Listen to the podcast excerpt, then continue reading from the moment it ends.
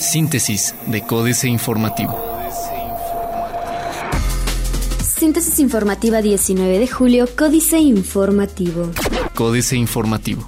Francisco Domínguez a favor de la eliminación del fuero en Querétaro. El gobernador Francisco Domínguez se manifestó a favor de la eliminación del fuero para funcionarios públicos en Querétaro y en todo el país, luego de la propuesta del legislador local Héctor Magaña para imitar lo hecho por el Congreso de Jalisco. Y es que Domínguez Servién recordó que él realizó la misma propuesta como senador, situación que vio con buenos ojos.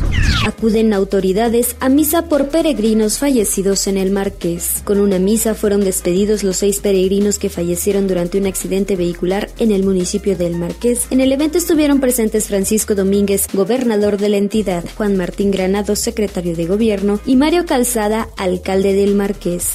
Inician trabajos para estructura de transporte troncal en Avenida de la Luz. Arrancaron las máquinas y con ellas el inicio formal de los trabajos para mejora de infraestructura en el transporte público en Avenida de la Luz, donde se construirá el primer eje estructurante para los camiones. El proyecto consta de la habilitación de más de 8 kilómetros de vialidad y ampliación de carriles, donde se colocarán dos de concreto hidráulico para el transporte público, además de bahías, pasos peatonales y señalamiento.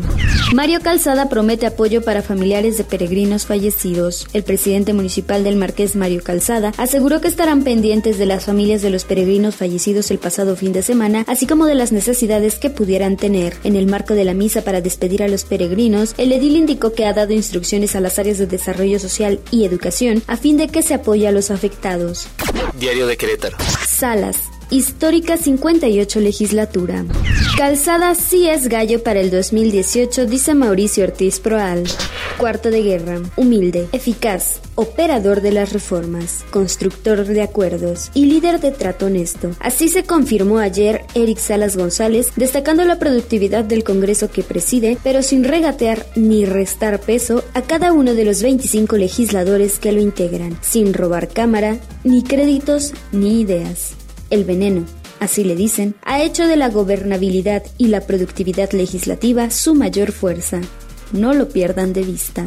Marcos reubicará a gente que vive cerca de bordos. El presidente municipal de Querétaro, Marcos Aguilar Vega, anunció que reubicarán los asentamientos irregulares que se encuentran asentados a un costado de los drenes de Santa Rosa Jauregui y que se encuentran en riesgo por la temporada de lluvias. Plaza de Armas. Ignoran autoridades causa de inundación. Mientras que el secretario de Obras Públicas Municipales, Irán Villeda, no puede explicar por qué falló de nueva cuenta la red de drenajes de la capital y especula que el bloqueo se encuentra en alguno de los colectores pluviales, el edil capitalino Marcos Aguilar Vega atribuye gran parte del problema a la mala costumbre de malos ciudadanos que tiran basura y esta va a parar al alcantarillado con las lluvias. Último adiós a peregrinos. Apunten, Hoy, este día, rinde su primer informe el alcalde del Marqués Mario Calzada Mercado, lo presenta en la comunidad de Guadalupe La Venta, sede de Unión de Ejidos, a las 6 de la tarde. Se esperaría la asistencia del gobernador Francisco Domínguez, pero no está dentro de la agenda distribuida por su oficina de prensa y otros destacados panistas. El corregidor. Arrancan obras para nuevo sistema de transporte. Negocian en Querétaro y España.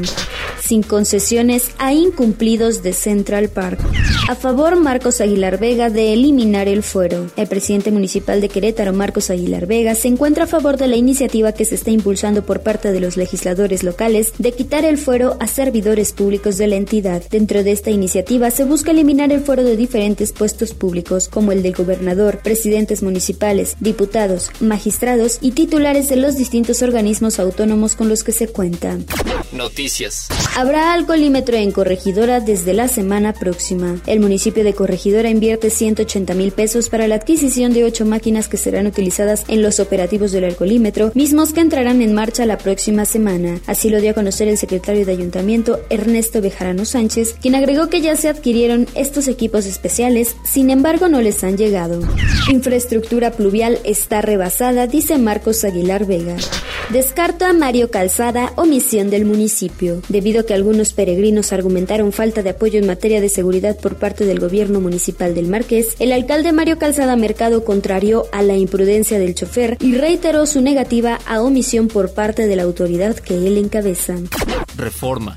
Condona el SAT 4.548 millones. Desde que arrancó en 2014 con su listado de contribuyentes deudores, el Servicio de Administración Tributaria ha condonado 4.548 millones 375 mil pesos en multas y recargos. La cantidad perdonada a los contribuyentes supera al último recorte presupuestario realizado a las Secretarías de Desarrollo Social, Sol, Medio Ambiente y Recursos Naturales, Semarnat y Turismo, Sectur en su conjunto.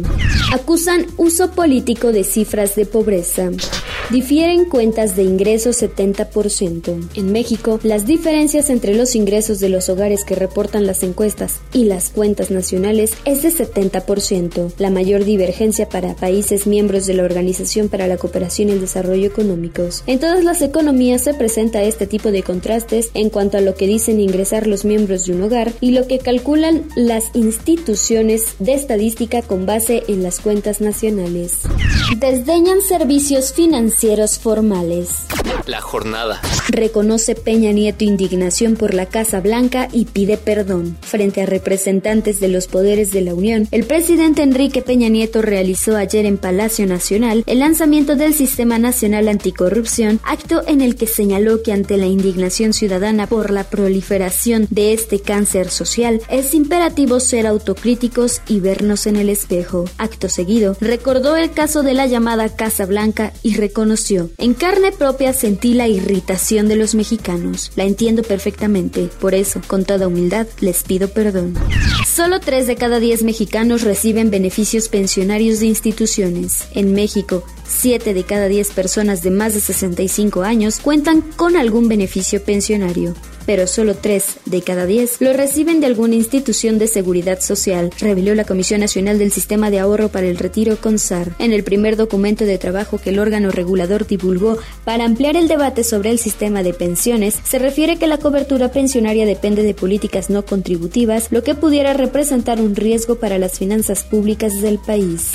La Bolsa Mexicana de Valores anotó otro máximo y superó las 47 mil unidades. Importadores de autos usados evaden 491 millones al SAT en 15 meses. Excelsior. Bolsa Mexicana se mantiene en récord. Claves para entender al Sistema Nacional Anticorrupción. Profeco intensificará vigilancia de básicos. México, líder automotriz en Latinoamérica. México es líder en la producción automotriz de América Latina, ya que al cierre de 2015 fabricó 1.136.033 vehículos adicionales al segundo lugar del ranking regional, sitio ocupado por Brasil, de acuerdo con información de la Organización Internacional de Constructores de Automóviles. Mientras que nuestro país alcanzó la producción récord de 3.565.469 unidades, Brasil, que ocupó el liderato y el séptimo lugar en el ranking internacional antes de que México lo desplazara, registró 2.429.463 unidades. Internacional. Conozca cuáles serán los pilares económicos del gobierno de Pedro Pablo Kuczynski. Empieza como un reality show la Convención Nacional Republicana. Marginación, prevé Fondo Monetario Internacional en países de donde salen bancos. Wall Street alcanza nuevos máximos liderado por sectores de tecnologías y bancos. Otros medios.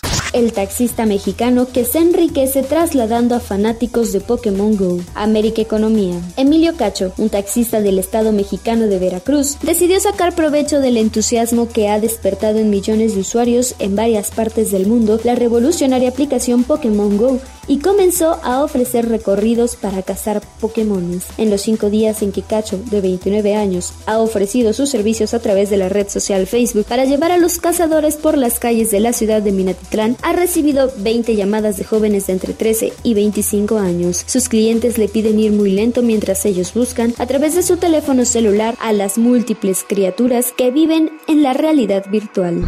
Crowd, el as bajo la manga de las empresas en tiempos de crisis. Pokémon Go, parteaguas tecnológico. Financieras. Dinero. Peña Nieto ofrece disculpas por la Casa Blanca, Enrique Galván Ochoa. En el expediente de la Casa Blanca por el cual ofreció disculpas ayer Peña Nieto, hay afectados. En forma general, los ciudadanos de la República, víctimas de un engaño y posible fraude orquestado desde las alturas del poder, y de manera particular la periodista Carmen Aristegui y su equipo que fuimos despedidos de MBS por investigar e informar sobre el turbio negocio. Me dice Carmen en un mail, ¿el perdón alcanza a los periodistas que fuimos echados tan de mala manera por la Casa Blanca? Mi respuesta, sin titubear un momento, es no. México S.A. Discurso y corrupción. Carlos Fernández Vega. Algo más que perdón debe pedir Enrique Peña Nieto y junto a él su gabinetazo, sus antecesores en Los Pinos, los gobernadores y, en fin, la clase político-empresarial en su conjunto. Y de allí para abajo, porque ni el más generoso de los perdones que los pasivos mexicanos le concedieran alcanzaría para cubrir mínimamente los sonadísimos casos de corrupción en el presente sexenio. Y en este contexto, el de la Casa Blanca o el de Manilalco, si bien son los más sonados, ni de lejos son los únicos. Capitanes. Jorge Mazón Rubio es el capitán de Norson, empresa que envió el primer embarque de carne de cerdo a China desde sus plantas en Sonora. Después de una larga negociación que inició en 2009 y concluyó hace tres años, actualmente cuatro plantas mexicanas tienen la certificación del gobierno chino. Políticas. Apología del delito. Jaque mate. Sergio Sarmiento. Siempre es más fácil detener a un cantante que a un criminal, lo entiendo, pero eso no justifica que la autoridad se dedique ahora a perseguir a cantantes en vez de criminales. Sancionar a alguien por haber cometido una apología del delito es castigarlo por expresar sus puntos de vista, no es correcto. Pacto de salida. Diego Valadez. La corrupción contribuye a la fragilidad institucional y el déficit democrático en México. La disyuntiva de combatirla o no se plantea como un asunto existencial para el poder. No hacerlo acentuará su debilidad. Hay una comprensible presión pública para actuar en contra de gobernadores a quienes la opinión dominante atribuye actos ilegales. Los primeros interesados para que se proceda deberían ser los gobernadores que se quieran desmarcar de sus colegas cuestionados y los partidos políticos a los que pertenezcan. Too late. Guadalupe Loaesa. Se puede perdonar lo imperdonable. El que pide perdón necesariamente se siente culpable, de lo contrario no reconocería públicamente que su error, en el caso de la Casa Blanca, lastimó la investidura presidencial y dañó la confianza en el gobierno, como afirmó Enrique Peña Nieto en su discurso del evento del Sistema Nacional Anticorrupción. ¿Quién perdona a un presidente de la República? Los gobernados es decir, la sociedad. Astillero, telenovela del perdón, Julio Hernández López. 3 en 1. El primero en salir fue el arlequinesco funcionario mejor conocido como Virgilio Andrade. Renuncia en mano para, dijo, dar paso a que su jefe pueda cumplir adecuadamente con las reglas del entrante Sistema Nacional Anticorrupción. Reglas ha de entenderse con la participación del Senado, que ya no permitirán a ese jefe buscar la continuidad de un subordinado tan evidente, tan descarado. Síntesis de Códice Informativo.